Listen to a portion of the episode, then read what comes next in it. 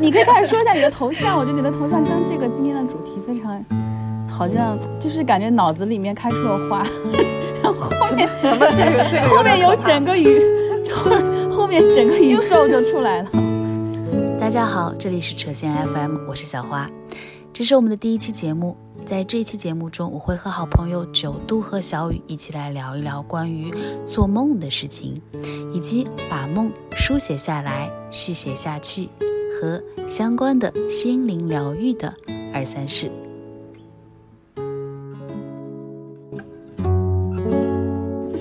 嗯，这个头像首先就是为我专属定制的头像 啊，定制的啊，你这么高级，不是网图吗？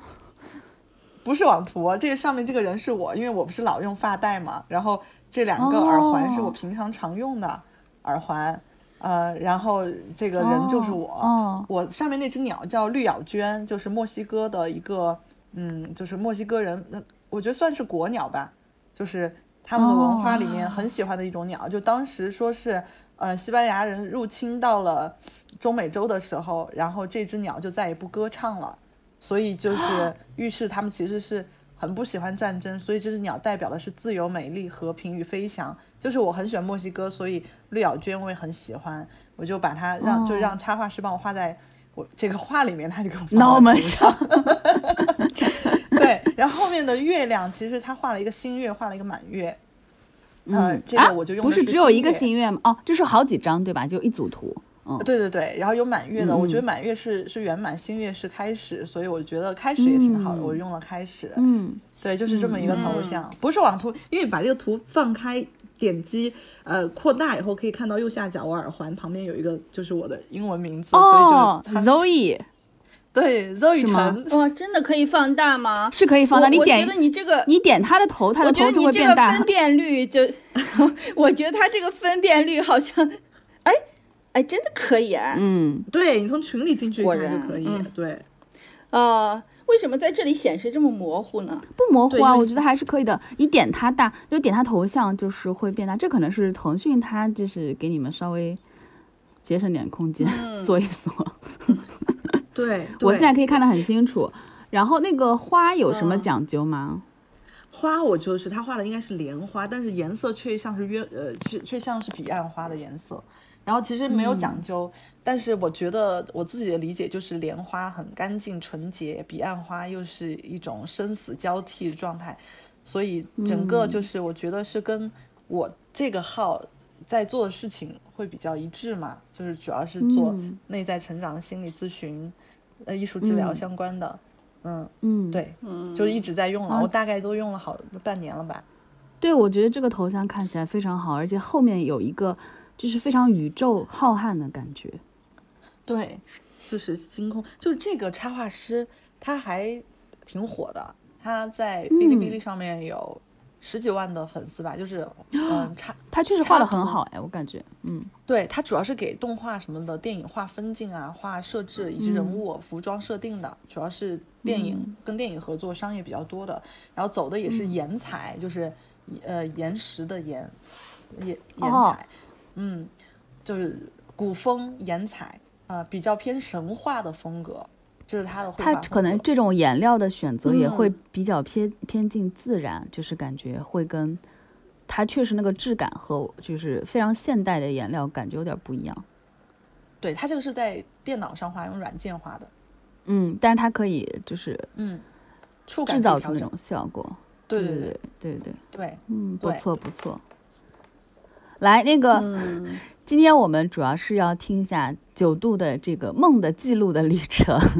就是我觉得你的行动力比我强，我之前。呃哦，但是你说你其实是在特吕呃不是特吕弗什么特吕弗费里尼，费里尼那个梦书出来之前你就开始记录这个梦了。我我个人其实当时有想过，就是我不知道是哪一年，就是费里尼的那个梦书出出版在国内出版，然后当时反正网上也是有有掀起过一一波小高潮，然后很多有有说这个事儿，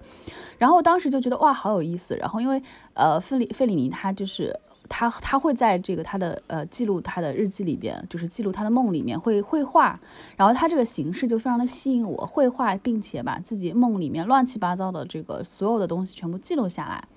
然后后面我会我我当时就想这个主意太好了，因为我做的梦经常非常的就是奇怪，然后呢。呃，有一些也很精彩。然后呢，我就觉得，就说我其实长期是想尝试虚构写作的，但是一直一直无从下笔。我我想尝试虚构写作，跟真的能够进行虚构写写作的各种作家很不一样。人家是真的有东西要写，然后蓬勃欲出，不写不舒服。我就是觉得这样很酷，就是觉得觉得就是哎，就是我就很注重形式的东西。比如说看很多作家会养猫，然后看有之前有一一组图嘛，就很多。养猫，各种各样的作家，知名作家跟他猫的猫的照片，然后就会，我就觉得虚构写作以及有一只猫，就是非常非常酷的一件事情。但是这两件事情我都做不了。猫是猫毛过敏，我去九度家都得戴口罩。九度家 猫太多了，我得戴口罩。然后我就是呃，写作也是，我一直觉得这个是虚构写作哈，就一直是一个很酷的事情，非常想尝试。然后呢，但是其实我无话可说。如果让我写的话，就非常是这种那种。就是 rap 歌手写歌词为为为 这个为赋新词强这样强说愁是这样说吗？你看这个语言功底也不是不是很扎实。然后，但是当时我就觉得那个费里尼那个是一个很好的契机，因为我确实会有做很多奇怪的梦，然后我觉得哎写进去会很不错。但是马上实践一次都没有成功，是因为。他当时说，那个新闻里面说，费里尼记录他的梦是，他当他在梦中醒来的时候，他就立刻起床，就在有的时候梦做到一半突然醒了，然后立刻起床开始写，我就卡在这一步了。当当我在 梦中出现很多迷幻的事情，非常精彩，想要记录的时候，那醒来的那一瞬间又再次沉沉的睡过去。所以，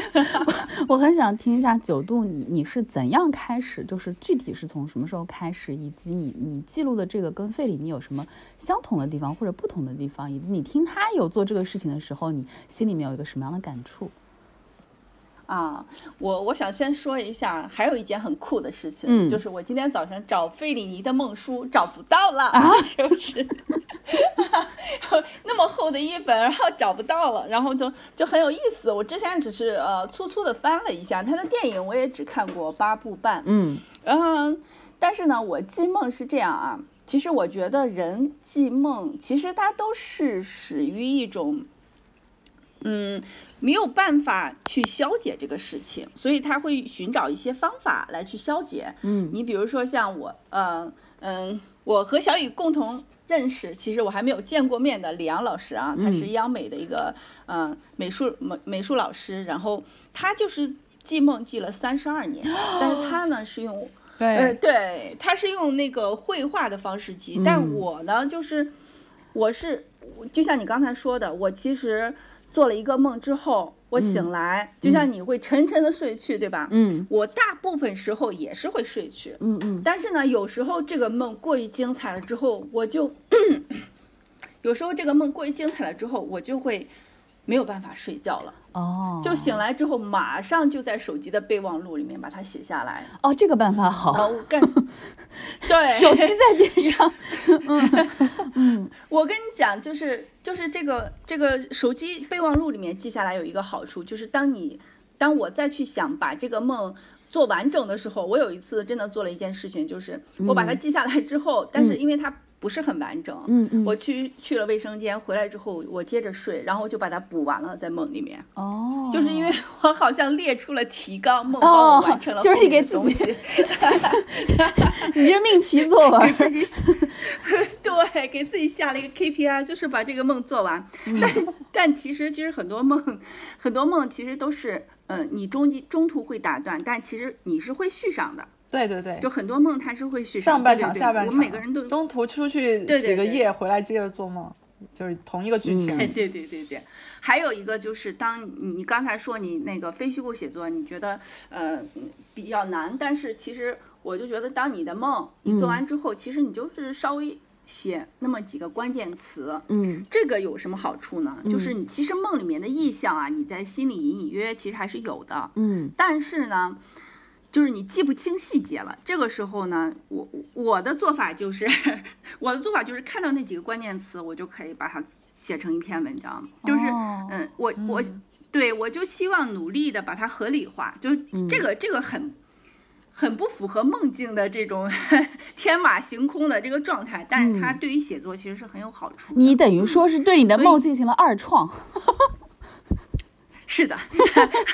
是的，就是。呃，我记得是最早期，嗯，就是梦，其实它它就是那个现实的一个反应，我觉得啊，但是它不会受一些呃。不不会受我们现实的一些逻辑的控制。我记得早期就是，嗯，台湾的一个导演叫呃魏德胜，他当时就是拍了两呃一部叫《赛德克巴莱》嘛，你们都看过吧？我们不是都见过他对吧？在在杂志客厅，他当时过来做放映。我们甚至都见过这个导演，哇，太神奇了。然后他呢，他拍完这个之后，我就是对他有很深的执念，不知道为什么。然后我买了他自己。他自己写的呃几本书，嗯，就是他骑着摩托车去台湾的那个小的很小的一个咖啡馆，然后每天就是其实还蛮诗意的，然后每天就坐在咖啡馆里面去写这个他的电影《赛德克巴莱》，然后写这个剧本，嗯，然后他就听周围的人怎么去聊天，然后他就督促他怎么写，嗯，但实际上呢，他很多年都是非常非常失意的，他老婆支持他也是。其实是一个非常痛苦的一个过程啊，家里也很困难什么的。嗯，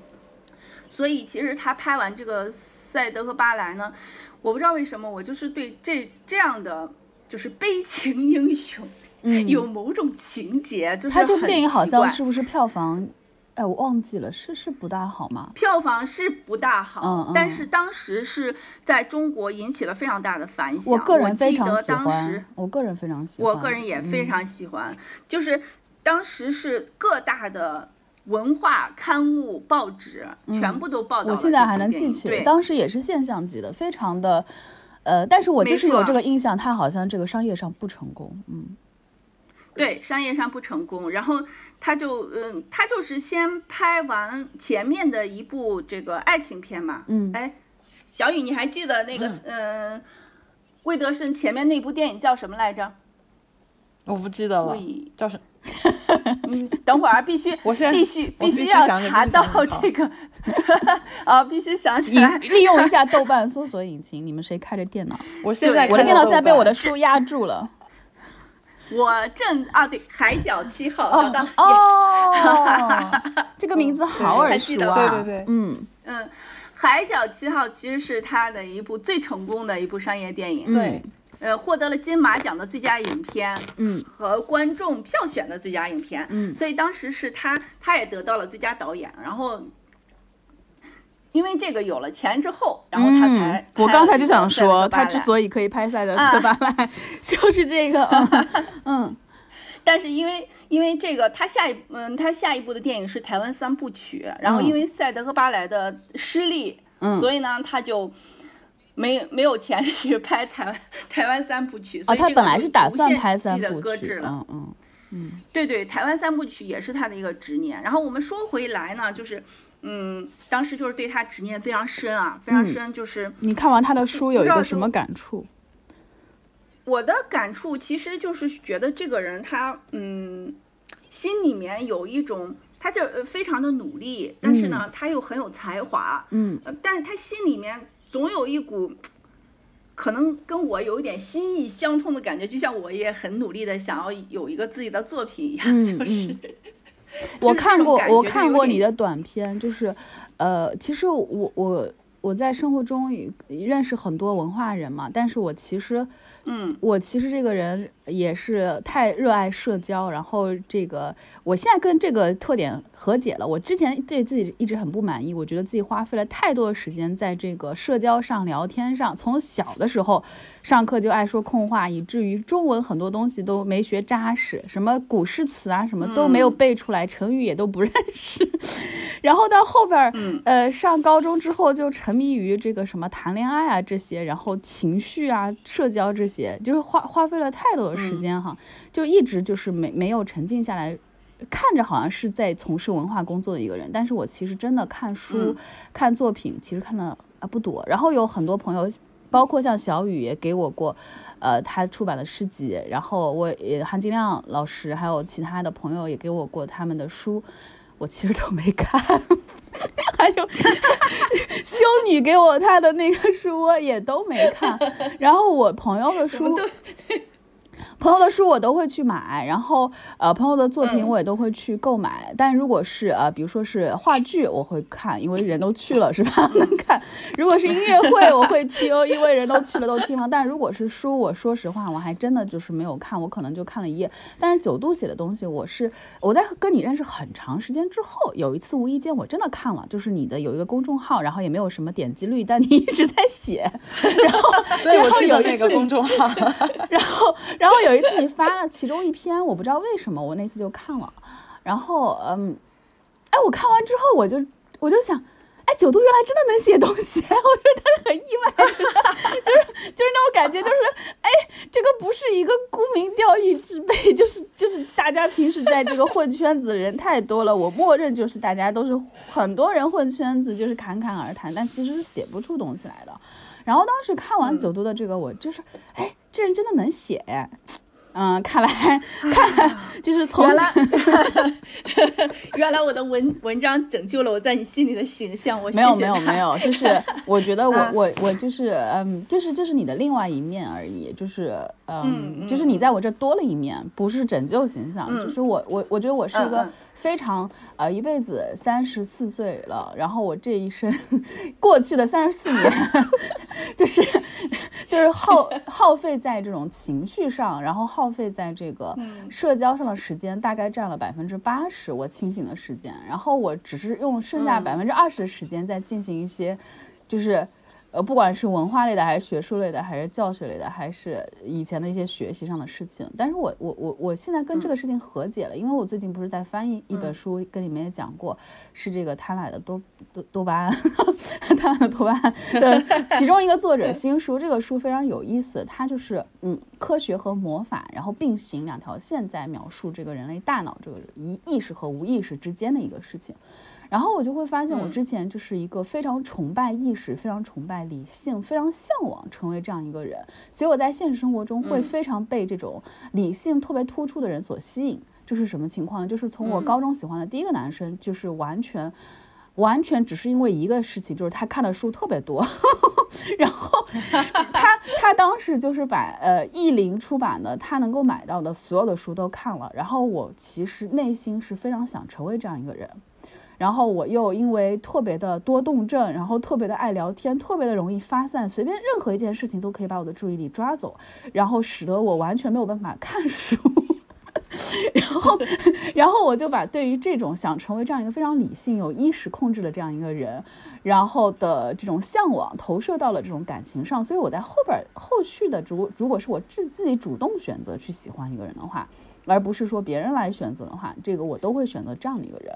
然后我现在完全对这个和解了。我发现我自己百分之八十的时间花在花的地方，其实就是人大脑中百分之八十甚至百分之九十八占用的部分，就是一个非常自然的，呃，就是无意识控制的一个状态。然后情绪，嗯，它它其实是我们大脑中绝大部分运力在的地方。然后我昨天刚阅读到的部分，然后就是。爱因斯坦，他不是每一章都会有一个就是名人 名言吗？就很多作家都喜欢。然后 他其中有一章就是引用了爱因斯坦的话，爱因斯坦的话就是说，嗯，就是我们无意识的部分是上天天赐的礼物，然后有意识的部分只不过是做无意识的这个 servant，在做他的一个 servant 仆人。然后呢，我们现在的情况就是很多人想要用这个仆人来指挥这个天。就是作为全部，然后作为这个主导人，作为这个掌控人，而把这个 天赐的巨大的这个财富、这个天分，然后把这个 gift 想要把它压制住。他说这个操作是多么的可笑。嗯，这个是爱因斯坦的话啊，我我真的太同意了。其实我觉得我们的人的大脑不受控制的才是真正的宝藏。嗯，就是我我觉得就是。人的梦的就是出现啊，就是梦的存在，其实就是为了释放我们在这个社会里面就是受到的种种的限制和规训。嗯，就是如果一个人不在做梦的时候，就是他就会逐渐的变成一个机器。这是让我我感觉啊，就是一个人如果他的大脑都在梦里面不能释放的话，那他在现实中就更加无法释放。当然反过来说，反过来说，嗯。嗯，假如说你你有这个梦的功能，然后但你现实中特别受受受限制，嗯，那你的梦又有很多，就是非常天马行空也好，非常的阴暗也好，嗯。就是我昨天重新看了一下卡斯什么什么号，就是呃《黑镜》的第四季的第一集，嗯。就是有一个人，他在这个呃公司，他是一个 CTO，其实是首席技术官嘛。嗯那那其实他他也是嗯、创始人，但是呢，公司的人都是不喜欢他，嗯就是觉得他这个人很怪。然后但但他呢，就是嗯受到了很多的欺负，背后人说他，然后呢，他的合伙人欺负他，他的 CEO 欺负他。然后他呢，就是因为他技术很很厉害，他自己做了一个游戏是封闭式的，也不可能在云上被检索到。然后他就收集所有欺负他的人、忽略他的人的那个 DNA，、比如说他们喝过杯子，呃，喝过水的杯子，然后杯子上的 DNA，、他搜搜索完之后回家之后就建模，用这个 DNA 建模，哇，建模之后就是就是就是有一他自己那个游戏不是有一个飞船嘛，嗯。他就把这些人全部建到他那个游戏里面，那个飞船。嗯。然后呢，他每次在公司受到欺负之后，然后就回家，然后呃回到了自己的那个飞船上。我觉得这个飞船其实就是这是一个很大的隐喻，就是我们梦的隐喻。然后他就是哦嗯哦，我想起来哎，了，他回家。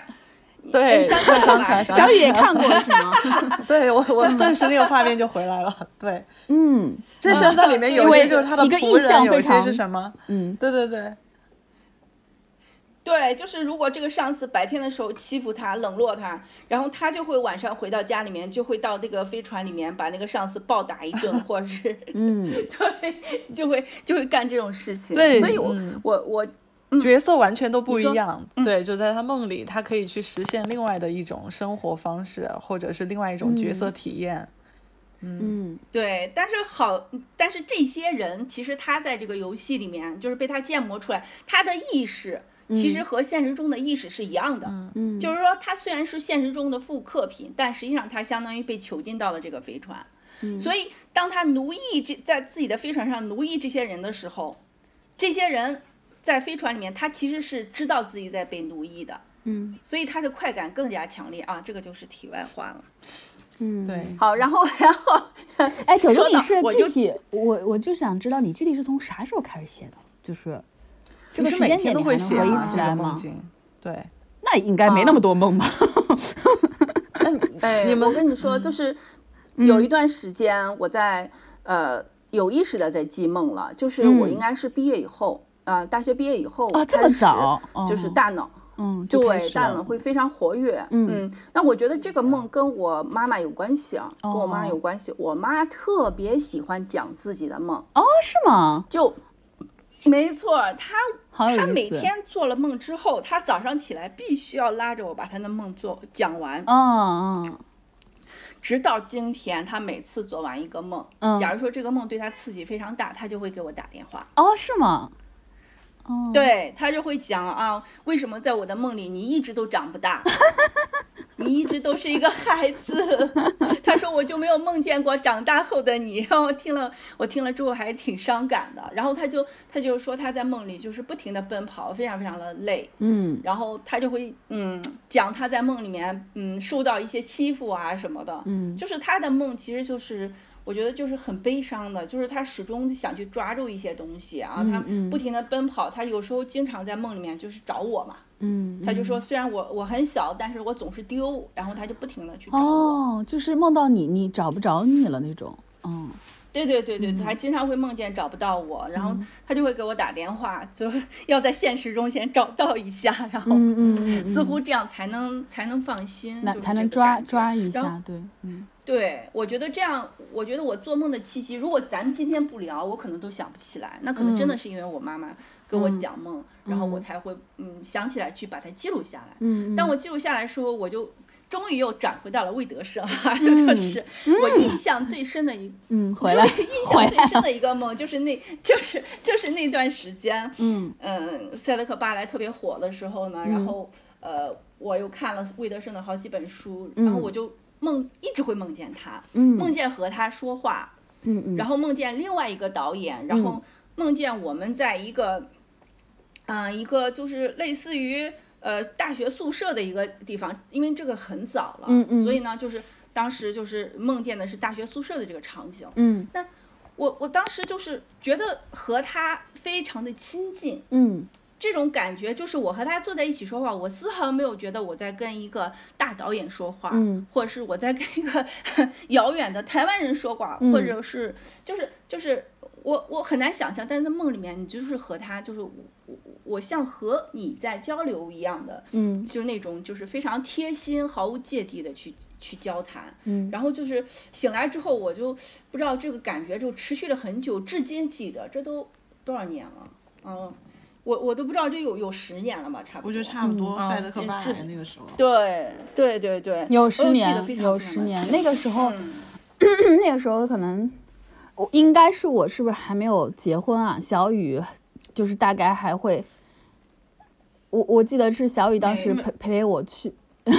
就大概对对。那个时间点，对对对，对，是 是是，那个时因为那个那个那个时空，因为我我不是那个呃当时怀孕的时候去做产检，呃不是做产检，就是查一下有没有怀孕那个医院，正好也是在那个胡同区嘛。然后我当时租也租在那边，然后我当时，呃，我们当时经常去的那个杂志客厅也在那个区域，所以讲到那个魏德胜，我就会觉得就是你会把那些所有的那个。对对对对对，你还有包括佳佳那只猫，就是就是整个那一块儿嗯全部会回来。现在回不去了，现在的南锣鼓巷，自从通了地铁之后，已经变成了 那个这个义乌商品一条街。嗯，呃，对对对对对，对，五道营也也都变了，当时的北京已经不是那个感觉了，已经就现在都完全都都都都都变化掉了。哎，小雨，你你你你，因为你一直有在做手账这个，你说你觉得做手账这个事情和记录梦，它有一些什么样的呃共通之处吗？还是说很不同？其实我从十六岁开始就就会记梦，然后哇，你才是起步早。然后我那个时嗯候跟九度就差不多，就是我的头脑会很活跃，嗯，嗯然后活跃到那个梦境，就我后来才知道有些人的梦是黑白的，但是我一直以为大家的梦都是彩色，后来才知道有些啊当然是人的梦黑彩色的。了。不，很多人是黑白的啊梦，对，然后是吗会，我是也就是近十来年才变成彩色的，我之前的梦都是黑白的。啊，真的吗？对，所以嗯就嗯、呃记梦，然后好多十六七岁时候的梦非常清晰，而且它跟我焦嗯虑的程度、以及我在现实生活中所遭遇的事情的强烈度是正比。呃，然后我当时发现了这件事情，我就觉得就是在梦境的世界里面，我好像可以得到很多的灵感启示以及疏解。就那么潜意嗯识它是怎么样去帮我整合了一些白天的那种焦虑或者是不顺心的事情，这个我没有追究，我只是知道那个世界非常的广阔和神秘。然后呢，嗯嗯、我后来就是就是研究萨满啊那些东西，就是有看到就是嗯萨满他们会把这个世界分为呃未知世界和世俗世界，就是一个大嗯萨满。会精通嗯两个世界，同时精通这两个嗯世界，然后其中他们在未知世界里面会把梦的工作做一个非常重要的领域，然后这个嗯梦境对于萨满来说又是分为两种，第一种就是普通的梦境，就是这个梦境也可以很棒、很好、很有想象力，但是这种就可能就像是九度的妈妈的那种梦，啊、它可能是会反射出生命中的一些创伤，或者是会一些焦虑没有解决的问题，或者是一什么嗯啊、都会反应。还有一种梦境是叫做重大的梦，就是重大的梦是属于你醒了以后你都不用去分析它。因为我们现在会、哦会去进行梦的分析啊，它什么意思？嗯然后它有很多很多方法可以分析分分析梦境，比如说会用艺术治疗的方式去分析，然后荣格的心理分析，他们呃会用就是叫做呃延续你的梦境，就是让你的梦境去继续去写下去你的梦，就是醒了以后就就用九度这种方式，其实它是一种艺术治疗的方式啊啊，九度无师自通了，嗯。他对他，他其实就是在用呃积极想象的方法，就是他们荣格会把这个叫做积极想象，就是我让梦继续做下去。这种方式其实广泛的运用于他们的这种心理的治疗，还有甚至是艺术治疗里面。然后从一个梦境没有结束，然后我醒了，我接着把它写完。才会发现里面藏着非常多的宝藏，然后这部分其实就是去圆满那个世界，把把两个世界打通，然后去把无意识跟意识之间建立一个管道和合作，你就会扩展。嗯，然后所以那个时候我就嗯发现，就是就是自己的，就虽然我们现在三十多岁了，但是其实我们共同的感觉是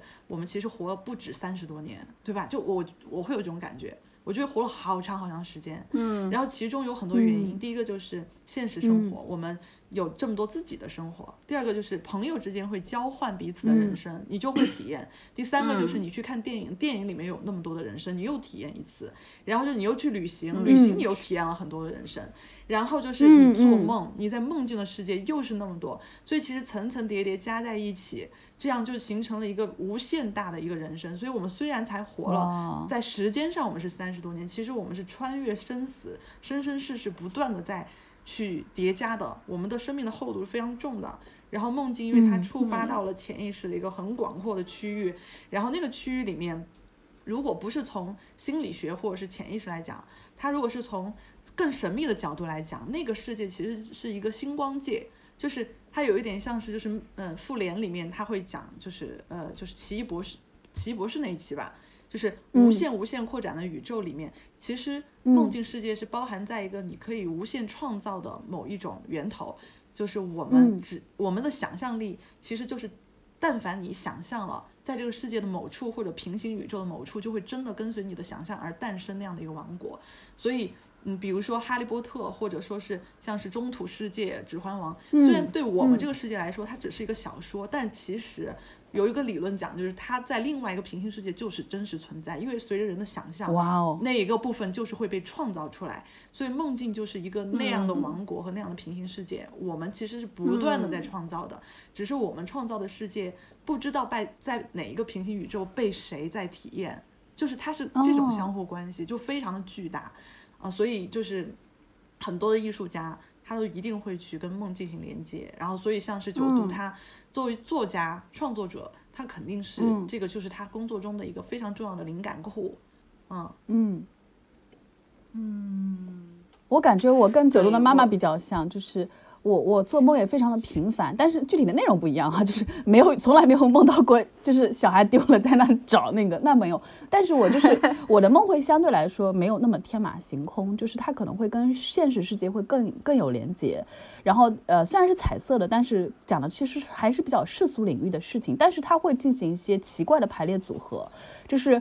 现实生活中呃完全是在不同的社交呃的环境中认识的人，他会。就是像一个拼贴画一样组合在一起，然后不同的事件、不同维度的事件也会呃全部拼贴在一起，一种奇怪的方式相组合，然后里面会有一些传达出一些焦虑或者一些有趣的事情，或者说是一种报复，或呃就是就是就是 惩罚别人是吧？伤害过我的人，他会会会有一种奇怪的方式，但是他还是依托，就是我觉得我的想象力。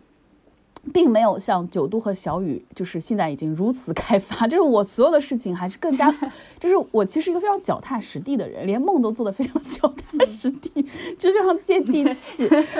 就所有的梦都彩票号码有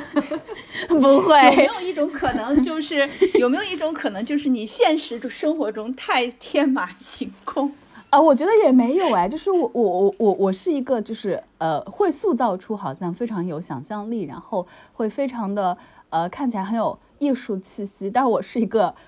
就是一个欧巴桑，就是就是一个非常亲和力的一个大姐，其实就是就是我觉得我是跟这个俗世这个城市这个呃我们呃就是意识世界或者说物质世界，就是我们现存的这个物质世界连接非常重的一个人，就是我我的。呃，我的现实生活中，就是我所做的事情，就是其实都是非常，就是看起来好像听起来就我觉得很奇怪，就别人会觉得我可能是一个非常呃，就是失意的人，或者说是非常不不接地气的人，但是其实我非常接地气，这个九度应该有感触，就是我是一个其实非常非常接地气的人，包括我的很多观念什么的都是非常，就是跟俗世很接接近的，所以我的梦没有没有过这种非常天马行空的这种东西。然后呢，所以我做了这些梦之后，我也并没有激发出一个呃再再次延续写作这样的一个一个行为。然后本身我从小也没有养成这种写日记的习惯啊，因为就是没有一个天然的说你想写什么记录什么，而是更多最开始启蒙阶段就是老师布置你要写一篇日记啊，真是快乐的一天，用这种方式开始开启这个写作。所以我对于写作其实没有其实没有开启过，就是反而是关注了，然后。呃，但是我会跟人去说，就是我的，我刚才说我百分之八十的醒着的时间是花在社交上的，然后。所以我就会当时，比如说正正在跟谁啊天天聊天，我就会把这个梦就说给他听。然后其实这个行为上跟九多的妈妈其实是一模一样的。我不知道会不会给，嗯嗯，就是我倾诉的对象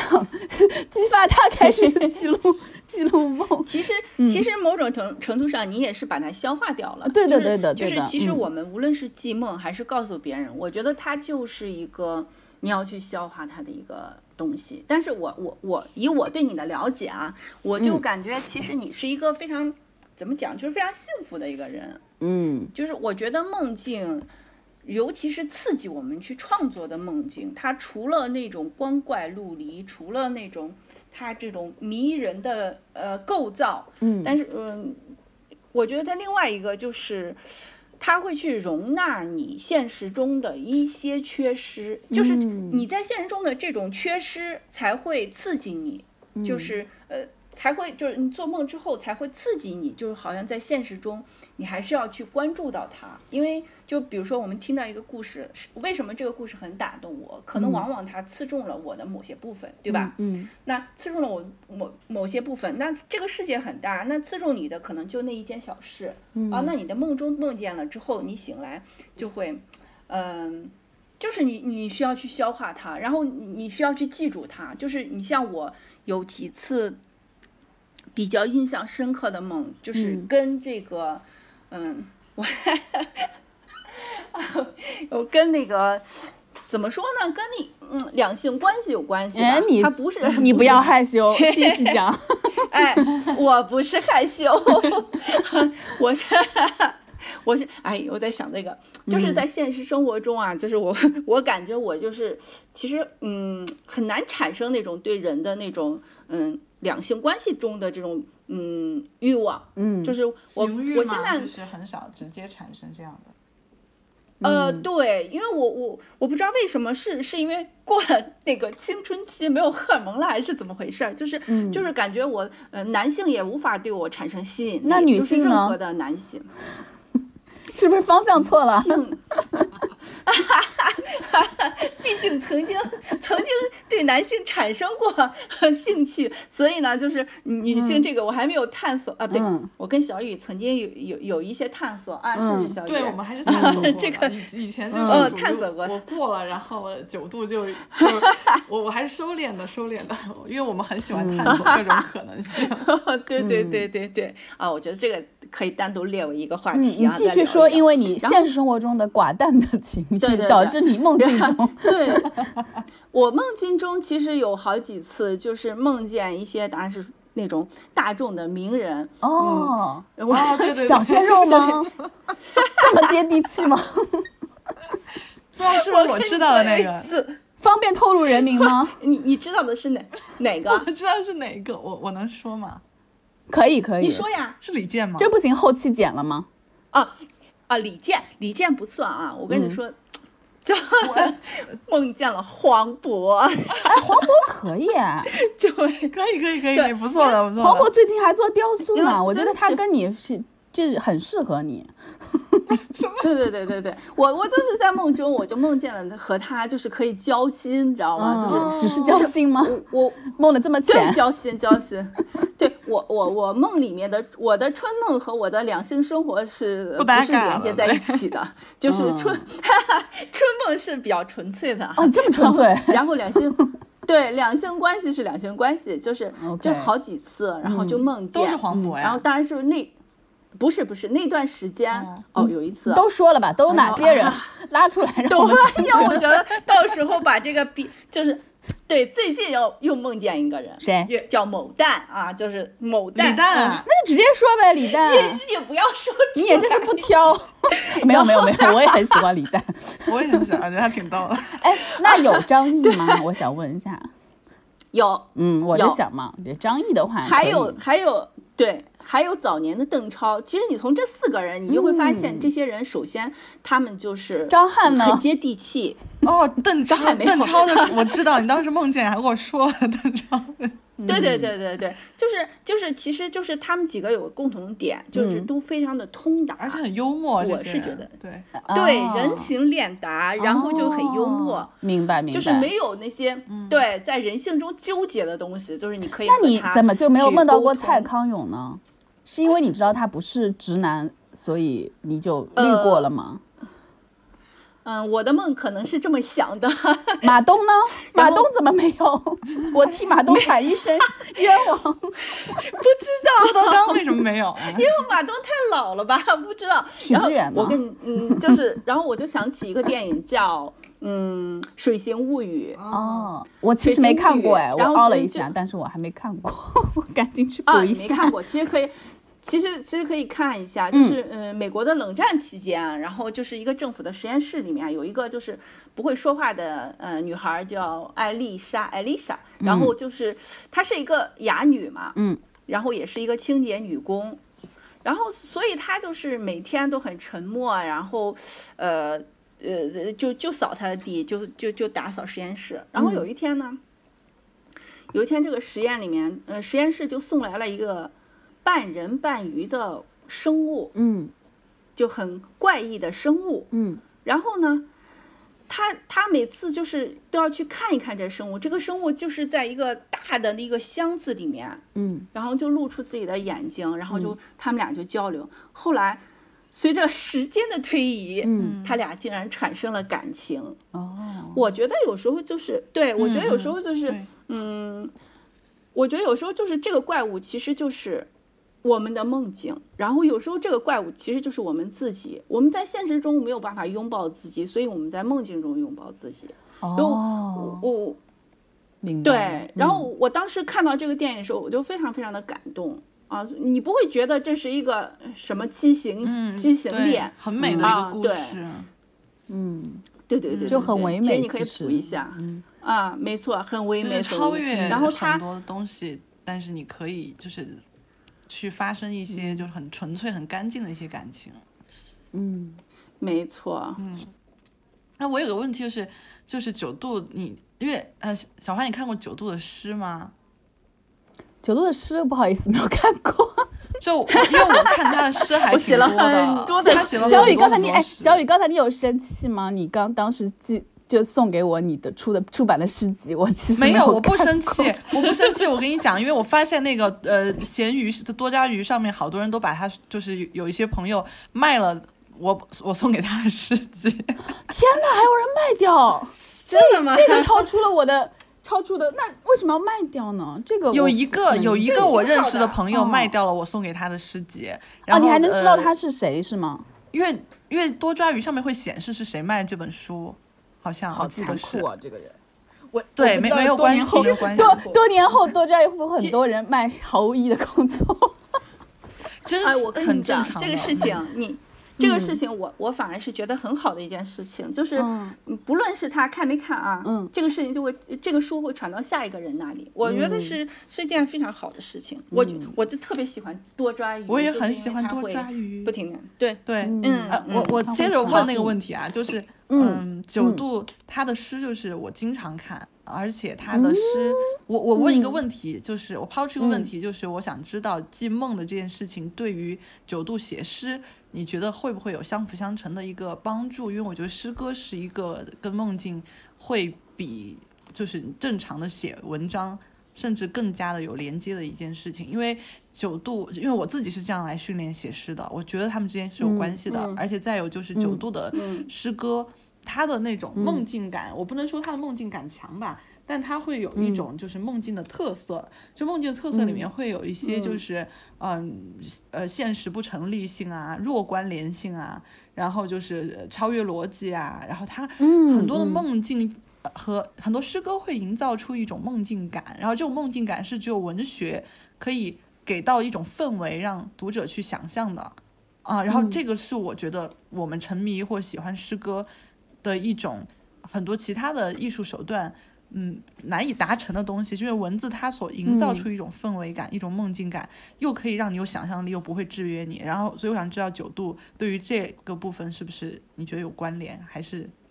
有什么想分享的吗？嗯，嗯，我觉得你你你这个结论就是梦境和诗歌的关联。我甚至觉得诗歌就是梦境，嗯，就是人的梦境，就是它当然不是说字面意义上的梦境，但是你比如说，当我去写一个诗歌的时候，我尤其是像你刚才说的具有梦境特质的那些诗歌啊，不是那些连续的这种排比句啊，对对 对，对对，押韵不是那样的。是，因为我我也写了好多那样连续排比的那个 发泄式的诗歌，但是呢，就是，其实我更多的是一些小雨说的那种碎片，非常像梦，呃，它不是碎片，嗯，它是一个，嗯。是一个场景，或者是说它是一呃一幕剧，嗯，但是它不是那么呃有逻，看上去有逻辑性，但是你会沉浸其中啊。我这么说是不是有点不要脸？没有，他他他这样的话，你刚才归纳的两点其实就是诗的特点，就是它似乎没有逻辑感，但是它会让人很沉浸，它会包括小雨说的有一个氛围的感觉，这完全就是。就就是我觉得我就是梦境的一个特质，就是我们会在梦境中非常沉浸在里面。我们在做梦的过程中，在我们呃处于意识和无意识的交界处的时候，就是我们已经感觉到自己在做梦的时候，我们会觉得这所有的一切都非常的合乎逻辑。但是当我们呃哦，而且会很为此感到就是惊叹，自己就是惊叹，我靠，我这醒来一定要把它告诉别人，或者一定要写下来，太牛逼了。但写完之后，你会发现。靠啥呀？完全没有逻辑，就是等到等到你那个你的你的那个无意识状态推去，然后你的做梦的那个临界点，然后完全已经呃醒过来之后，你会发现它里面的逻辑就没有了。那我觉得，就诗歌确实是会塑造出这样一种嗯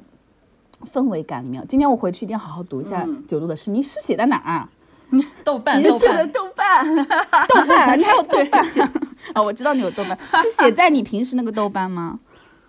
就王哥多那为什么我从来没有？都是哦，我怎么从来没有看到呢？我真的是太沉浸于自己的世界了。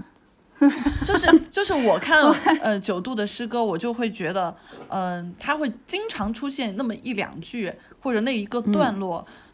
突然之间就让我击中了，就是那个就叫做诗人的天才，就是他不是靠排比句或者是一种逻辑性的东西给堆砌出来的，它是一种神来之笔，就是你的逻辑是没有办法构成这样的一种氛围以及这样的一种联系的。然后有些人会认为这是一种意象，但是这种意象组合的能力对于过度理性其实是很难去释放的，因为它是一种特别自由的，嗯，把梦境变成一种是违背的一个事情。对，我觉得理性是在压制这种这种神来之笔。嗯嗯嗯，我觉得我写的时候，其实你要是不说，我还真没往这块想。就是我写的时候，哎，你一般是什么时候会？你就说你什么时候会写诗？一般哦，他有段时间写的好密集啊。嗯，你你你可以描述，你会描，你可以描述一下你写诗具体的那个氛围嘛？然后我想象一下，你可以描述一下你的写诗的环境，然后当时你的一个时间啊、状况啊等等，嗯。嗯嗯嗯，首先就是我写诗的时候，其实就是我我现在坐下，我说我要写诗啊，我就是写得出来的啊，这个是经过长期的训练。但是呢，只要喊四个字，我要写诗，对，就可以开始。但是小雨，嗯，但是我觉得小雨说的特别对，我我发现我现在想起了我我的好多诗歌，嗯，然后我我嗯，我当时写他们的时候，其实就是眼睛闭上开始做梦了。哦，就你你会放弃现在的自己，然后你投入进去之后，你现在想想为什么会有这样一个诗，为什么会有嗯。这样一个场景，嗯黑色的乌鸦不停地涌向一个城堡，这种东西你也你也没有怎么见过，那那你怎么会突然就出现在你的诗里面？这个我觉得就像梦一样，没有办法解释。嗯，就是你你写的时候，就相当于把你自己投入到一个呃没有束缚的世界里面，它发生了什么，然后你把它记下来。我记得有一次我还写了一个，写了一首诗是在地铁上面。啊，那段时间我觉得受小雨的影响也非常大，就 那段时间啊，他也他也写诗，我也写诗，然后哇，你俩真是，我们俩真是诗友，我们真是诗友，哎，太牛了，诗友。嗯，然后你接着接着说，然后嗯，然后我在地铁里面，然后有个人就踩了我，踩了我，然后就碰了我，嗯，然后不知道为什么，他就就像一个钉子扎破了一个气球一样，就把你。就是炸开了，然后你就开始在那写诗。哇，你等一下，是他是他踩了一脚，你现场拿起笔开始写诗吗？那个人会吓死的。我现场真的吗？我现场拿没有没有，我现场拿起手机的备忘录。那还行，吓死我了。那个人我踩了，我在地铁上踩了人一脚，那人突然拿着纸和笔开始疯狂写作。就我就突然举起了手机啊，开始写诗啊，你就把那首诗写出来了啊。你还能记得那首诗的标题是什么吗？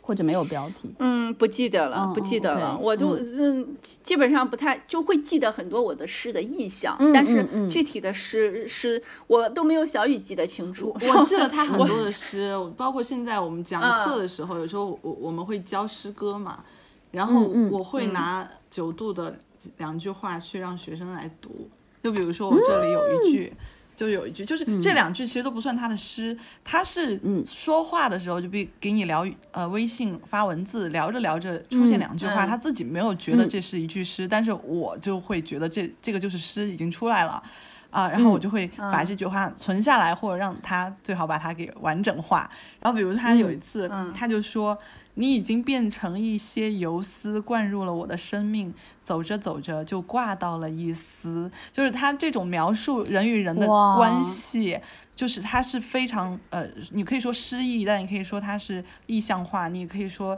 他其实是很梦境的，因为他把别人对他生命的一种影响和张力变成了游丝，然后就像蜘蛛网一样的，你随时随地就被萦绕在这个人的一种氛围里面，你走着走就挂掉了一丝。然后还有。他说：“呃，昨晚梦见第一次喜欢过的人，醒来就谷雨了。就那一天就是节气，就是谷雨，所以他就会说，我我们平常会说，我昨晚梦见喜欢的人了，醒来，你不会说醒来就谷雨了，就他之间其实会醒来天就黑了，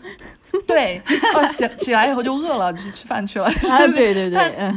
他就会醒来就谷雨了，所以他的这种。”诗歌性的东西是会藏在他的平常的很多的只言片语里面，然后我就会描述自己是一个跟在他的背后去捡他不要的诗歌，告诉他你把这个东西收起来吧的那个人。嗯嗯，对。哎，但是我觉得，但是我觉得小雨，你你对九都很重要，你知道为什么吗？因为他跟你的相处中，在你的游思中，他会呃，他会有很多诗意。他会他会创作出诗歌，但是九度跟我聊天的时候，我跟你说 非常接地气。我刚才正想说，我我跟九度跟小雨说话的时候就是那样。我跟九度所有的聊天，我们都是嗯，可以说是一一部大写的鸡汤文学。我们两个中探讨各种家长里短，但是我们会有很多就是生活的哲学在里面迸发，然后会对于一些。呃，周边的事情呀，或者是我们自己的事情啊，会有一些感悟。然后我觉得我们两个会是一种非常，怎么说呢？非常热闹哄哄的，非常家常，非常市井，但是又非常温暖的一种气氛。但但是没有，确实没有诗意。我俩的聊天没有什么失意，全都是鸡汤。化学反应不一样，化学反应不太一样。对我，我我刚想说，就是化学反应不一样，人与人之间的。嗯对，为什么我听你们俩聊，我就感觉好出离呀？就是觉得不同啊，就是你的不同侧面。我认识吗？对，因为我我真的是 整个看着九度，他从刚开始不写诗，然后慢慢的，我都现在都记得他第一次爆发写诗，是因为他妈妈到北京来住那一次，然后他就那段时间就开始整个气的，对气的，然后就开始写，后来就一直写一直写，对，嗯。所以很多艺术啊，其实我觉得它都是发端于痛苦、愤怒，发 发端于你有很多的意难平。我还有缺失，我觉得可能是。对遗憾。你像，我觉得看小雨的呃诗集，就是那本《春天的巴士》，嗯，我就能看到的就是，但是我能记得那本诗集的封面的样子，黄色的，黄色的，嗯，然后就很醒目，然后。我我我，他这本诗集我大概读了至少四五遍吧。天哪，我们俩就是我我 我真不是一个 我不真不是朋友，感觉。你你对这个没有没有太多爱好。我记得九度他说有一次他是在那个奥林奥林匹克公园吧，你在那儿读，嗯，那一次我印象很深。嗯，对，我就感觉他的诗歌就是至今读来我非常震撼啊，就是那种他十十几岁写的诗，就是少年。你能读出少年的疼痛，那天马行空的那种臆想，他对宇宙的那种思考，你至今看来就是我，我到现在为止，我再回去看的时候，我依然非常震撼。甚至于，我觉得你在走进这个社会里面，受到规训越来越多之后，你就很难再去创造那样的意象了。就是那个一定要是在你最没有束缚的时候。你对这个世界感悟最深的时候，而不是那些确实的，比如说我今天没钱了，我明天又被同事骂了的这种痛苦，而是说你心灵的这种痛苦，就是那种痛苦，就好像它不以你的嗯人生经历呃为前提，而是比如说。当我们出生的时候，我们因为饥饿而痛苦，但这个饥饿可能引发的更多的东西，我们是不知道的。就是说，这个人人生生来，嗯，它本身自带的这种生命体，它其实我我一直认为它其实是有痛感的，它是有很深的痛苦的。嗯，那么这个东西，我觉得有艺术家是可以把它激发出来，尤其是为什么很多。嗯，非常伟大的艺术家，他就是在很很小年纪很小的时候创造出了伟大的作品。我觉得，所以就是又回到我们那个叫什么，就是我们要要嗯，完全的不要受束缚，而是在那些就像我昨我们昨天说的，就是在一些闲散的时光里面，尽情的让自己投入到就是自我的那种，包括情绪呀，包括想法呀这些东西当中。嗯嗯。就像你刚你刚才说啊，你只有百分之二十的理性，其实我觉得人也仅仅需要百分之二十的理性，百分之八十就是来容纳我们这五彩缤纷的世界，是吧？对对啊，好像有点，嗯，对。但是我剩下，但是我但是我剩下百分之二十理性，也都是看小说、看电影，然后百分之八十是在闲聊。对，就是刚才我。呃，我记得呃，最开始不是说，嗯，九度说到李阳老师嘛，然后李阳老师他画梦画很久，然后我就后来问他说，你你能给就是给一些年轻人一些建议嘛？他说他我可能不想给年轻人建议，我可能会想给一些父母建议，就是能不能让孩子至少有百分之十的时间用来纯粹的做梦，然后他说，但这个是一个想象力的保留。然后后来我记得是哪一位。呃，是谁说的啊？反正是在某一个综艺还是什么里面看到的，是就是说，我觉得这句话很对，就是他说一个人最重要的就是，好像是李诞说的吧，就是他是否 是否失去了呃感动的能力，就是那一个人他如果一旦失去了感动的能力，那他就失去了可以说百分之八十到九十的广阔的世界，而因为。百分之八十九十的九十的想象力、潜意识，还有他去跟别人同理、同理心、同理到一棵植物、一个动物，然后嗯，那这个其实他可以获得的生命体验是远超于他这个个体的，但他百分之八九十都存在于那一个可以感动的心里面。但是现在的教育啊，或者是会让我们觉得画梦或者写梦这种没用啊，你包括。梁老师很长时间，我我我最最最烦听到的一个字就是一句话，就是 有没有什么 用？就是就是就是就是就是我我觉得就是很多事情，哪怕是从功利主义角度出发，很多事情它最终还是会有用的。但是现代的人经常他要求的是一种直接的有用，他都不想要绕一个远路。但其实。就像比如说像学语言，按照我这个成功人士的经验，对吧？我都学成了，那你总得听我的吧？或者说你既然来问我了，你总得呃稍微听得进去吧？但是他们还是完全是呃自己的想法会特别的呃执拗，他一方面是在请教你，然后一方面是完全陷在自己的思维逻辑之中，比如说嗯，可能会觉得。比比如说，有些人他自己会觉得学语法没有用，然后就问说：“你为什么要我我我为什么要学语法？”我说：“你其实也可以不学语法，但是语法其实是一个捷径，就是呃，就是有钱人把所有的这个语言进行了一个分析，然后整结出一整理出一些规律，然后你提前知道这个规律，然后你用这个规律再去接触更多东西的时候，你其实是呃，你无意识中你就会更加。”吸收的更快，然后我我说你完全如果讨厌语法的话，你学语法只会让你痛苦的时候，你也可以抛弃它。那么，但是你以此要做出的代价就是你要大量的阅读，因为你要从这个大量的呃文字本身自己去通过自己的一个直觉去整理出一些，哪怕是没有很明确的规律整理出来。那他会不会觉得说，哎，老师，那我看这些东西考试不一定会考？对，现在就是过于没听进去。对对，就是你说你的，他听他的，就永远是有这种。我觉得很多人在呃向你来咨询一些问题的时候，或者说是呃跟你探讨一些东西的时候，他只是想要去印证，就是想要印证他的一个想法是正确的。然后你跟他说的任何东西，他都接接受不进去。然后昨天，嗯。我几个朋友在群里转发了一个视频，是老外一个视频，他就是采访街边的小朋友，特别的哎，这个视频特别，我回头转给你们，特别的感人，嗯，就特别有意思。就是他在路上采访一些小朋友，然后问他们觉得世界上最美的东西是什么，然后啊那些小朋友都回答是妈妈妈咪，然后然后就是呃然后就是那个主持人就想要去呃鼓励这些小孩亲口对妈妈说出这个话，我觉得妈妈你是世界上最美的啊，然后然后有些小朋友就比较害羞。然后呢，这个主持一个一个是男孩，然后他又大概说了几句简单的劝说了一下，然后小孩就马上说 OK，那就好吧，然后就直接跟妈妈说：“妈妈，你世界上最美的。”然后呃，转发这个视频到群里的朋友就说了一句：“说小孩真是从善如流啊。”呃，这是因为我小时候上语文课一直在聊空话，我其实并不知道“从善如流”什么意思，我就查了查了一下百度，然后我就非常震撼这个成语，就是 嗯，非常容易的接受他人正确的意见，呃，我就是感觉这个特质是好像是孩童才会有的。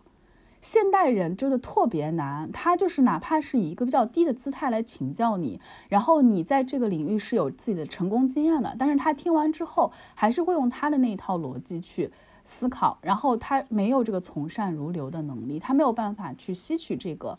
其实是正确的。那我我敢说，在语言学习方面，我提出的很多看法真的是正确的，他听不进去，就是还是会沉浸在他那个思维中。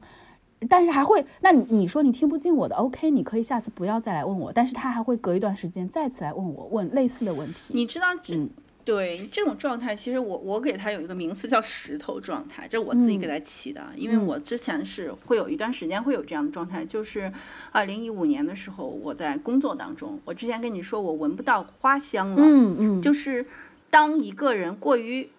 就他嗯，怎么讲，就是他的呃某种东西。好像是不再分泌了，嗯，就比如说他的多巴胺不再分泌了，嗯，除了比如说吃东西这种东西啊，就是他的多巴胺不再分泌之后，他就是不不感受到知识的喜悦，也对他人不再好奇，嗯，对外界也不再敏感。他不是说他重复的去问你问题，他不是说，不是说他听不进去，嗯，他他会不停的产生这个问题，但是他无无法吸收。哦，还有就是，就是我重对，就像西西弗斯在在推石头一样，这个山，它这个山在那里，你不停的往上推，但是你从来不看，哎，这个山上有没有一条小道，或者是怎么样，就是你不太会去想这个问题，就是它会到一个非常僵直的一个状态。嗯，我记得是去年。就非常有意思的体验。去年十一月份，我是爆发抑郁症，就是他其实抑郁症已经后来想起来是很久了。去年十一月份爆发，嗯嗯，众所周知的原因啊。然后嗯，我就去医院看，看完之后医生给我开了一个叫辉瑞公司出品的叫佐洛夫的一个东西，嗯呃佐洛夫的一个药物，它是呃治疗焦虑性抑郁症，嗯。啊，然后就是你当我开始吃药的时候，我就发现，从吃药那一天开始，直至到今年的五月份，嗯，我的日记，我写了多年的日记，每一天都写的日记，我一个字都没有写，哦，然后我一个梦都没有做过，他其实一个梦都没有。他是把你那个胡思乱想，就是焦虑的东西压下去的同时，把你的奇思妙想也全部压下去了。没错，其实他就像问你不停问你问题的那个人，其实状态是一样的。嗯，但我这个是由于我过于的活跃了，就嗯，是对对，那有的时候还是需要压一下，对对对，那还是要，哎，没错没错。五月份你看，五月份的时候我不是宣布停药嘛？当时嗯还说我们要庆祝一下，就宣布停药。你知道停药的，嗯，大概第三天到第四天，因嗯为停药之后它还有一段时间药效的这个延续。嗯到到第四天的时候，它我就会有那个撤药综合症出现。嗯就是我的梦比现实还要清晰，就是它那个分辨率幺零八零 P，就是，就是就碰我在梦里喷发了，面对吗？被压抑太久了，直接就炸了。没错，我这我嗯直接就炸了。我在我在睡觉的时候，我这整个一夜，我就像看一部非常高清的电影一样，看着我自己在做梦，哦，就是这种感觉。那是你累积了半年的梦，冲出来啊，了。不知道，我醒来之后就是我就会呆坐在床上，大概坐了好几个小时。嗯，就嗯就是太清晰了，以至于我觉得现实都没有那么清晰，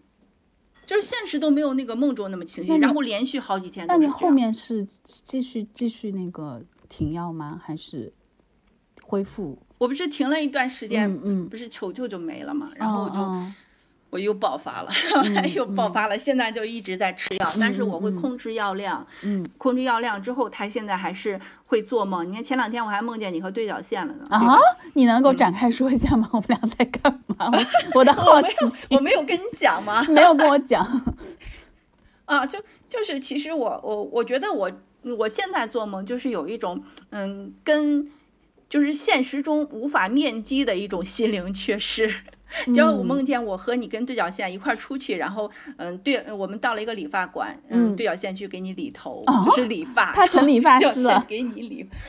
对对对对对，就是。呃他会有很多，就是很多这样的事情。你是因为很久没理发了？是吗？最近？我啊，我都好几年没理发了。嗯嗯嗯，对，嗯嗯，我也很久没理发。对，然后，嗯，好，我觉得能能说出很久没理发，我觉得好放松啊。嗯，不然的话就，我现在还有一种那种 PTSD，你知道吧？就是 说一些话的时候，意识到，嗯，是不是不应该说的这种感觉，嗯，嗯感觉很珍贵啊。说我们好久没理发了，嗯嗯、然后就是，嗯，我觉得这种梦境就是最近，我就好像在养一个虫子一样，养，这是有点像养养蛊。养一个，对，就是养一个虫子一样，就是嗯控制这个佐罗夫的药量，然后就是嗯晚上还是照样去做梦，然后嗯会把梦记下来，这样，嗯嗯，有有时候我觉得因为这个，嗯、梦到了一些人，就是嗯有些人我甚至现实中都没有见过啊，但是呢哦，嗯，比如说。比如说，经常就是我们在网上聊天，但是现实中是没有见过的。嗯嗯这个时候我做完梦之后，比如说我们两个有啊、半年没有联系了，这个时候我们就可以联系一下。嗯经常会这样，就是，嗯当然我也会收到好多人，就是没事儿了突然问一下说哎梦到我了，我觉得这个也很有意思，就是哎，那你那个嗯就是、呃，你做梦梦到就是现实生活中认识的人，你你是都会去跟他们就是重新建立连接吗？就是我我想这个我还蛮好奇的，就是梦里面梦到，比如说一个嗯非常时间没有就是联络的朋友、老朋友，然后你会呃第嗯醒过来之后第二天会去找他吗？就是会会在微信上面，嗯嗯，这就是现实的无奈了。就有的人我会马上就会告诉他，但有的人我就不会。因为你会考虑到，就是现实你种种你跟他交往的这种 这种习惯、忌讳他介意的东西，哦，然后比如说有，比如说有一个人，我每次，比如说我夸他，我说你今天状态真好，嗯。他说具体说说怎么样好，嗯。然后我就说了一下，他说你还认为我哪些方面好？然后比如说我今天漂亮，他说具体说说，就是他具体太多了，我要去夸，他不停的鼓励我去夸奖他。嗯，我时间长了，我就是很累，稍微有点不太敢跟他，嗯对，就不敢不敢夸奖他。其实内心还是想夸奖他的，嗯但是嗯我就有点不敢了。我其实就觉得其实有点像要做功课，就是说，呃，很多事情本身你是觉得很好的，但是当它变成一个功课之后，呃，就是成为一个必必须要经历的一个作业一样的东西之后，就会觉得很对很累。嗯，我我我我能够明白这种感觉。嗯嗯，所以我觉得我我一直学习没有那么好的原因，我觉得可能就是就是这样，就是当一个事情变成功课的时候，我就没有办法了。嗯，我我觉得我学习最好的最好的，比如说初中、高中时期，都是因为兴趣。嗯我兴趣太大了。嗯啊，等到大学的时候，我就嗯，我的兴趣都在电影了，然后我们又没有电影课，所以我就嗯，学习就变得很不好。嗯，那但你还是成功毕业了。我还挂了一门科呢。哦你有大学哎很完美。你还挂过科，那要补考，对不对？对，嗯我挂了，嗯、哎，挂了哪科？就是统计学还是什么？哦，没有没有没有，我没有挂统计学，我挂的是会计学。我当时不是学的那个经济学，然后其中有里面有一个等一下，管理。你大学学的是经济，我嗯为什么一直觉得你学的是中文呢？不是，我学的是经济，然后嗯。虽然我的大学因为它很弱小，所以呢，我也一直没有怎么聊过。然后，但就是嗯，学的就是经济学，但是经济学科里面不是有那个经济管理嘛？嗯然后我学的是经济管理这个专业，然哦后学了很多的金融、国际贸易、会计、嗯统计学，哦。然后等等人力资源这样的东西。但是这些东西其实跟我也没有什么关系，因为我大学基本上就泡在文学里面。嗯嗯，贾平凹呀，像这这些作家，我基本上大学看，嗯、看的基本刘亮程，然后嗯，就是中国的这个作家，基本上在大学被我扫的也差不多了。嗯然后就是看电影，所以我大学没干什么正事儿啊，基本上就是 应付完考试，然后就投入了文学和电影里面。嗯，哎，我觉得这个就是讲到，可能是不是人的性格不同，我们生活中还是有一些人嗯是会那种，他呃是呃任务型的，就比如说给他一个什么项目，他就会完全严格按照这个项目，就是我们对，有的人就是这样驱动的。你你看那个脱口秀的那个呼兰，呼兰就是只要比赛我就兴奋，我就特别有创作欲。就是我我嗯我觉得我们的是我们的我们的方式就是属于，就是我感觉不是说所有人都是像我们这样的，但是我们两个就刚才错小雨说，呃，你你在前面扔尸，他在后边捡，就是我觉得就是 就是因为呃你是这种完全就是出于就是当你出于一个好的。状态的时候，这个状态我我我我我觉得就是用这个状态这个词来概括哈，就是当你处在这样一个状态的嗯之之中的时候，你会迸发出很多东西。那这很多东西有一些可能是，呃，就是一些可能对现实生活中没有什么用的东西吧，就是反反正就是迸发出来的东西。但有一些还真的用得上，但是这这个这个嗯东西它是需要在这种我随机迸发的过过程中去捡的。包括你自己剪也行，但是如果说当它变成一个非常强制的啊、你要按照这个框框架，然后严格按照这个来做这这个事情的时候，可能就一下什么都想不出来，就马上陷入一个非常非常僵直僵硬的，然后就像你说的像石头一样，整个人脑子是钝的那石种状态。嗯对，嗯，嗯嗯我也有经历过这种时光，嗯。嗯，这是什么事情？就是呃，我就是我，我之前不是说我非常喜欢翻译嘛，就是我不知道，因为可能我嗯并没有，就像你你之前可能说的，就是我可能真的是在现实生活中太太圆满了，就是没有什么缺失的东西，所以我对于这种艺术创作、非虚构的创作，其实我是。呃，我我现在是没有任何这种冲动的，我只是觉得这样很酷，我很向往。但是，但是我的呃二创比较多嘛，因为一一直在做这个翻译。那翻译的过程中，我会在因为需要一些灵感，因为你比如说把一个完全不同的逻辑的语言，它整合成一个中文可以看得懂懂的东西，要把意思传递出来之后，句子还要能够通顺。那在这个过程中，你其实也是要进行一些想象，一些一些你你脑海中所有的词汇，你要把它重新组合起来。然后在这个过程中，呃，东西翻译出来了是一部分，与此同时，大脑中很多东西都会被激活。然后，然后在这个激活的过程中，会有非常多奇思妙想，或者是啊乱七八糟的，不管什么东西，就蹦出来特别多，就是就是。就像是比如说之前说录那种什么学习小视频啊什么的，我说这个东西都不用想要录什么，这每天那个冒出来点子这多的不得了。然后你要讲什么词，这个词随随时啊，就是，但是这种状态只有在我呃有一个主线就是做翻译这样一个事情的过程中，我才会这么蹦，就是你不用去说我我要我要想一个我。想一个什么灵感，我要去去，或者说上课的时候，别人说，哎，你要上课，你要备课，要准备很多资料吗？我说，就你要讲什么，你这个东西你看过就好了，就不用准备任何资料。上课就是从空白开始，然后把这个你要讲的文本拿出来开始讲。那讲的过程中天马行空，然后又拉拉走又拉回来，拉走又拉回来，那个全部都是非常自然而然的事情。但是我有一段时间，我当时跟杜小仙说，我说完了，我说。我是不是我是不是也病了？然后就是就是当时我会有这种感觉，为什么呢？当时的整个脑袋是处于一种呃混沌的状态，就是就是你的所有的奇思妙想全部停止了，你的脑海中的对于事物的好奇心也停止了，你被被一个你处在一个全是书的房间，你电电脑里面存着你特别想看的电影，然后各种小玩意儿，你还有画笔，你各种每一件事情都是你爱做的，但是你每一件事情你都做不了。然后你就完全是处在那种，呃，就是你你你不知道该做什么，然后你正经工作也做不了了。你就是比如说你那个，呃，我我当然我上课还能上啊，就是就是上课对我来说比较比较简单。然后但是我可能翻译也翻译不了了，就是就是整整个处在这种状况下，我当时就在思考为什么会陷入这样一个非常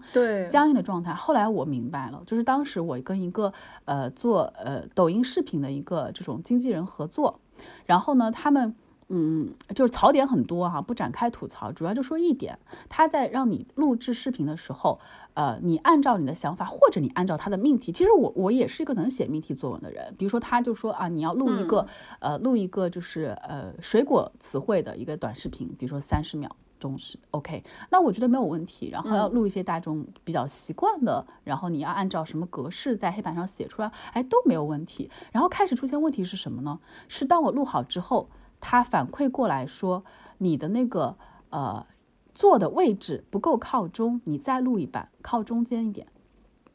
然后呢？这个我很有印象，你好像 还跟我讲过啊。然后你知道录这个东西的话，其实。对我来讲，如果本来是我完全自主录小视频，那太简单了，拿起镜头我都不用架架架子，我直接就拍，然后说，然后也也也不用什么美颜，反正，然后需要写那就写一下，或者后期打一下字幕，对吧？就非常简单，一个三十秒的视频我两分钟就能做完。但是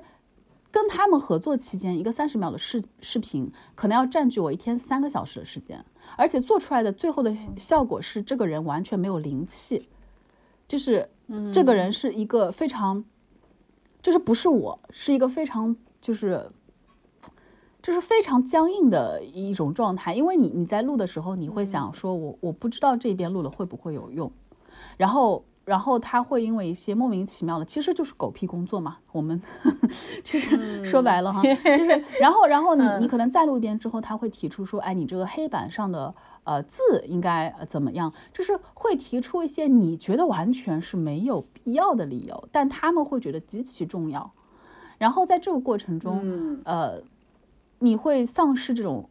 你你你会表现越来越差，那他可能能找出来的问题也越来越多，然后最后他会说，对，呃，哎，行吧，就这样用吧。然后最后，因为你你你知道，就我这种性格，也不可能说在这样的嗯，就是短视频的。直播呀，或者是，呃，录录制上愿意花太多的时间，因为像所有在抖音上，在任何平台上真的做出来的老师，他一定是付出了大量的时间，他必须准备的时间先不说，复盘的时间也不说，他在镜头前，他一天都起码要直播三小时，他不超过三小时，他做不出来的。他做不出来的，那所有成功的人都付出了这极大的代价，那一定是有一个他内内在的驱动，不管是为了呃金钱，为了生计也好，或者是说他已经跟人签了合同不得不做也好，或者说他真的喜欢做这个事情，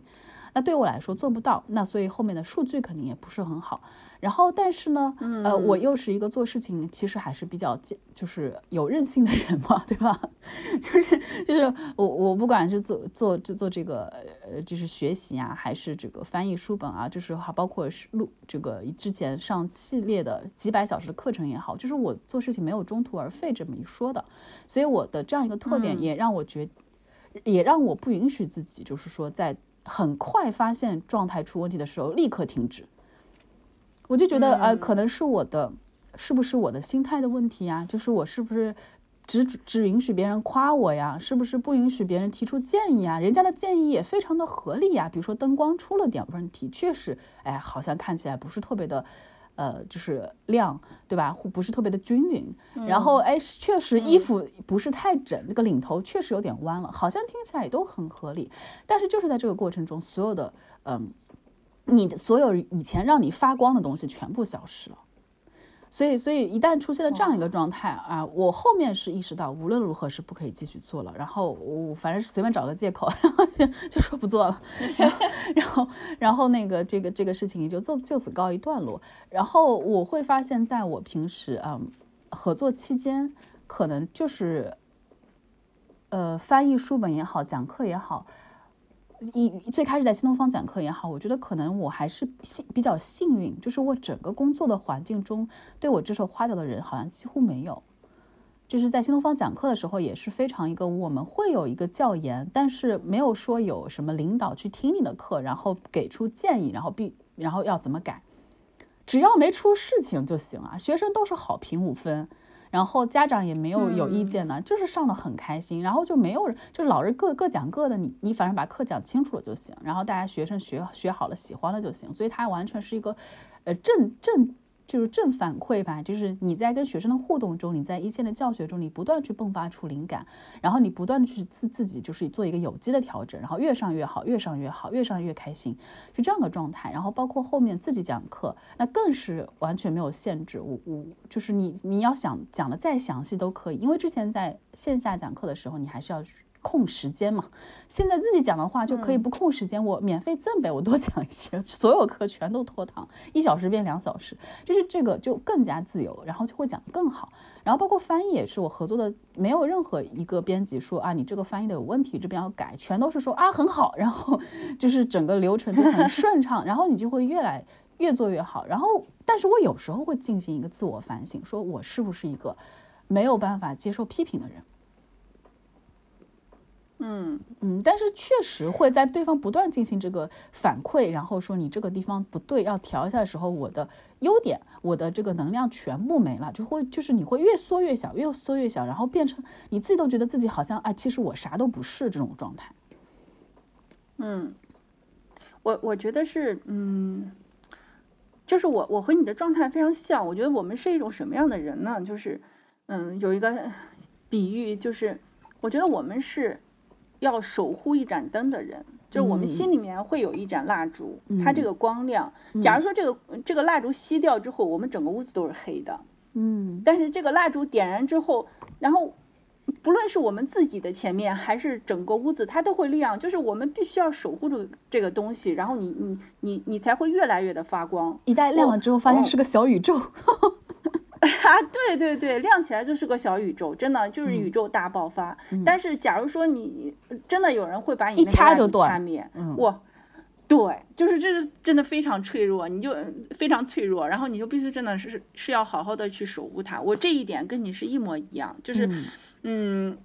你越鼓励我，我做的越好，嗯，至少就是说我其实不是说你。不停的去夸奖我或者认可我，嗯，就是我们就事论事也是可以的，嗯，我觉得就是，但当我认识到，就是意识到这个人对你是对你的人或者是你的情绪是有否定的这种感觉，嗯，我就我就我那个灯就灭了，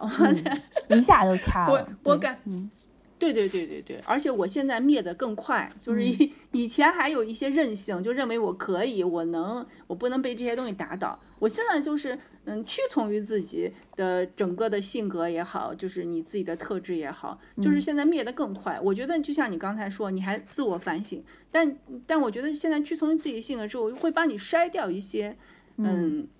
我们觉得不太好的选择，嗯。就是你迅速的把它掐掉啊，迅速的离开这个东西，我觉得这是一件好的事情，嗯。所以我觉得这个东西就是跟跟梦是一样的，是的就是的。当你嗯嗯嗯，然后我们就把他强行的拉了回来。呃非常好，因为时间也差不多了，我们聊一个半小时，然后可以正好去吃午饭。可以可以，然后那个最后最后这一段你来进行上这个上价值，你来。我没有价值可上，我们就这样吧。小雨呢？小小雨来小雨他十一点的时候撤了，他发了一个消息说他，因为他现在在家里面过十一嘛，然后他那个呃嗯嗯。对因为你太你你比我认真我当时还弹出去看了一下聊天那我聊天记录然后看他十一点的时候 ok 我都没有看我一直在听你讲话啊啊不用不用上价值我们就这样结束然后我们下期再见。好的好拜拜拜拜。拜拜 嗯。好拜拜。嗯。